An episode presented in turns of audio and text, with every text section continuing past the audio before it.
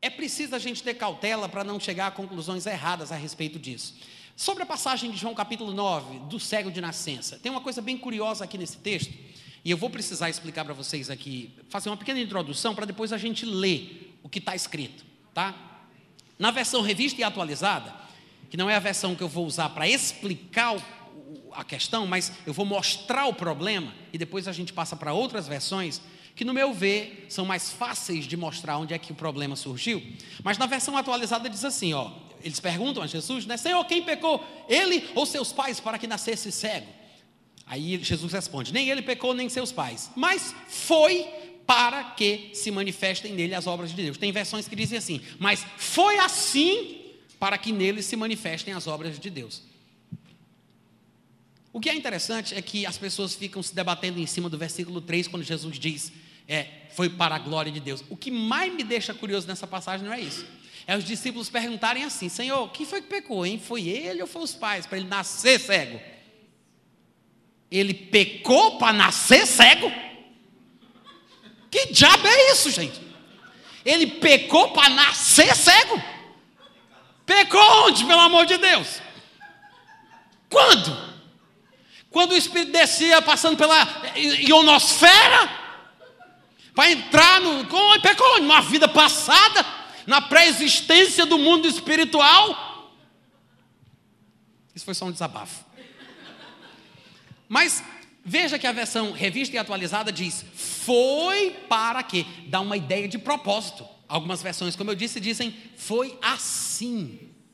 Mas eu quero dizer que essa palavrinha foi e, e nem assim estão no texto grego original. Se você tiver hoje qualquer aparelho eletrônico com dicionários, strong, aquela coisa toda que você toca na palavra e ele mostra, se você tocar na palavra foi, você vai ver, pelo menos na minha Bíblia aqui é assim, você vai ver que ele vai é, antes de abrir o dicionário, ele vai fazer uma seleção de duas ou três palavras, porque na verdade a palavra que vai ser mostrada no dicionário não é a palavra foi que foi colocada dentro ali do bolo, porque eles acham que tinha que ser acrescentado isso, porque senão ficaria sem sentido. Por quê? Porque eles leram assim. A compreensão deles é essa. Então eles leram isso no texto.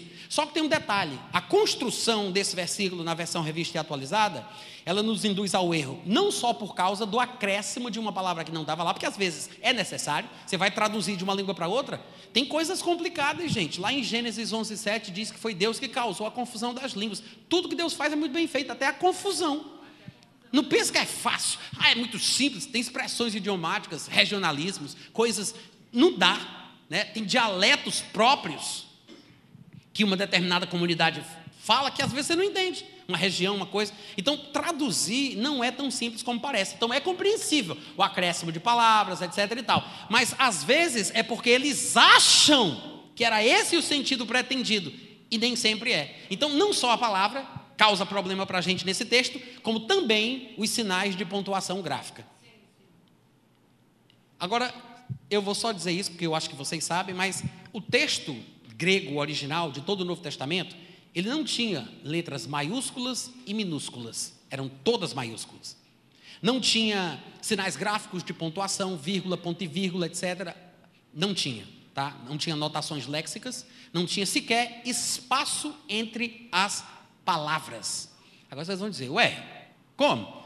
Depois você testa. Chega em casa, pega um texto, coloca no Word, tira todos os espaços, você vai ver que você consegue ler. É mais difícil. Né? É por isso que eles não continuaram assim. Mas era assim naquela época. Procure um manuscrito, bota na internet, tu vai ver, tem vários. Você vai ver as palavrinhas tudo grudadinha.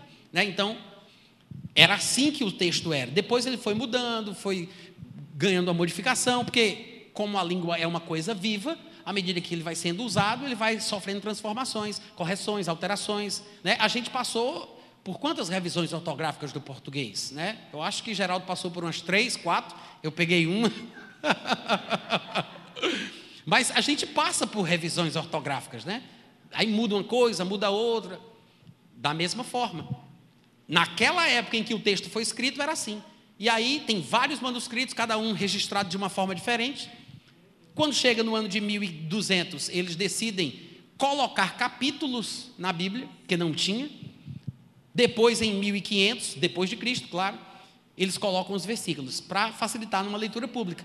Então você vê que vai sofrendo algumas alterações e a gente não pode desprezar essas informações. Você vai dizer, ah, mas isso aí não é inspirado por Deus.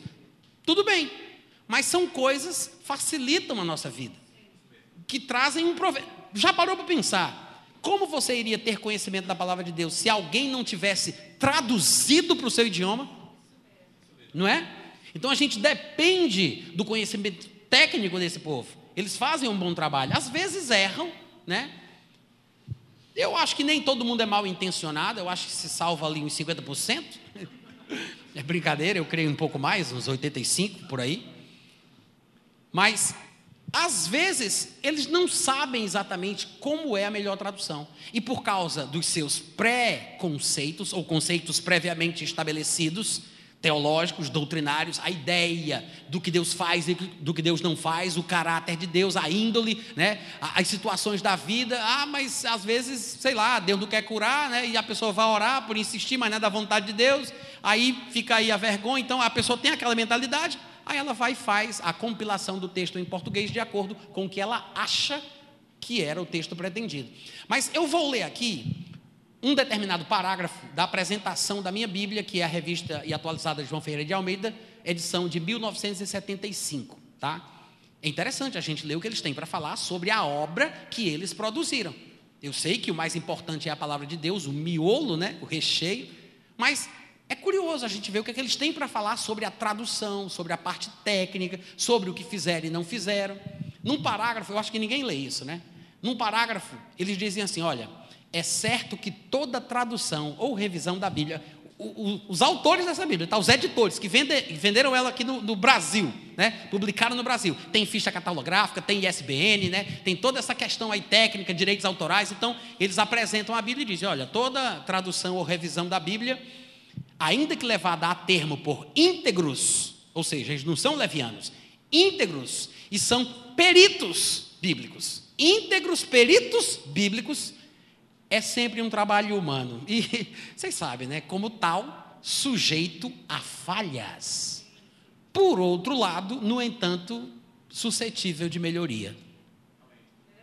Interessante isso, né? Eles dizerem assim: ó, oh, gente, a gente deu o melhor, a gente trabalhou, seriedade, basta oração, só gente íntegra, dizimista, um pessoal perito, PHD na língua original, mas é tudo humano, né? É tudo humano. E pode ter umas falhazinhas aqui ou ali. que coisa interessante, porque quando a gente sabe disso, a gente diz, opa, graças a Deus, para não, não ficar pensando que a gente está ficando doido. Não, eles mesmos que nos deram a santa palavra de Deus em nosso idioma dizem, gente, olha, se vocês encontrarem alguma coisa que vocês descobriram que está meio fora do lugar, perdão, não foi de propósito. Às vezes acontece, né? Então eu acho que aqui João capítulo 9 é exatamente isso. Eu vou ler essa mesma passagem na versão viva, na Bíblia viva. Porque eu acho que é mais fácil de explicar o erro e como consertar a coisa. Quando eles perguntam a Jesus quem pecou ele ou os pais para que nascesse cego, aí na versão viva, na Bíblia viva, versículo 3 diz assim: nenhuma coisa nem outra. Eu gosto disso, né? A forma da Bíblia diz: nenhuma coisa nem outra. Respondeu Jesus, vírgula. Mas para manifestar o poder de Deus. Ponto. Ainda está com o mesmo sentido da revista atualizada que confunde a gente. Mas pela falta de palavras porque eles não colocaram aqui palavras que não estão no texto grego, vai ser mais fácil da gente corrigir. Aí depois do ponto ele diz: Todos nós devemos cumprir depressa as tarefas que nos foram dadas por aquele que me enviou. Tá, mas espera aí, é, não existia ponto e vírgula no texto original. Isso foi colocado quando eles entenderam o sentido, ou pensaram que entenderam, e os colocaram para ajudar a transmitir a mensagem. Só que, e se ele entendeu errado e colocou o ponto onde não devia?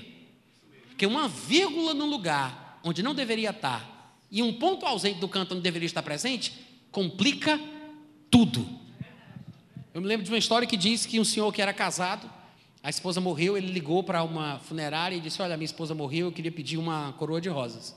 Queria que você escrevesse aí numa faixa assim, bem bonita. Amiga na terra, né? Na terra, amiga, fiel companheira, amada, irmã em Cristo. Aí do outro lado, se tiver espaço, no céu nos encontraremos. Aí chegou lá a faixa. Na terra, amiga, querida, irmã, e no céu, se tiver espaço, nos encontraremos.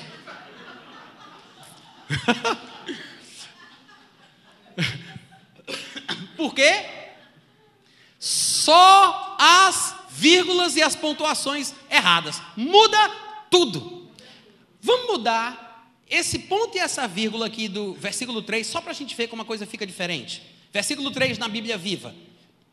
Senhor, quem pecou, ele ou os pais? Aí Jesus responde: nenhuma coisa nem outra. Respondeu Jesus. Em vez de vírgula, coloca ponto. Nenhuma coisa nem outra, respondeu Jesus. Ponto. Acabou-se. Aí ele começa na mesma linha. Mas, para manifestar o poder de Deus, em vez de ponto, agora coloca vírgula. Mas, para manifestar o poder de Deus, todos nós devemos cumprir depressa as tarefas. Mudou tudo. Olha a Bíblia Reina Valera, que é uma Bíblia bem famosa em espanhol, que foi traduzida para o português, mas leva o mesmo nome, né? Reina Valera. No versículo 3, Jesus lhes respondeu: Não foi este quem pecou, nem seus pais. Agora tem vírgula, mas coloca o ponto. Não foi ele que pecou, nem seus pais. Ponto. E aí, na mesma linha, mas para que as obras de Deus se manifestem nele, aí tem um ponto, aí você coloca vírgula. Mas para que as obras de Deus se manifestem nele, vírgula, é necessário que eu faça as obras daquele que me enviou. Em outras palavras, não, esse caso não é uma questão de pecado ou consequência de pecado, mas para que as obras de Deus se manifestem, a gente tem que fazer por onde. Muito interessante que Jesus tenha tratado a coisa dessa forma, só que eruditos, PHDs, estudiosos, lexicógrafos, às vezes, às vezes, colocam um obstáculo enorme no nosso caminho, que faz com que a gente tenha certeza do contrário do que Deus quer, por causa de uma questão, por exemplo, como essa, uma versão da Bíblia, uma pregação, e sabe, sei lá, né?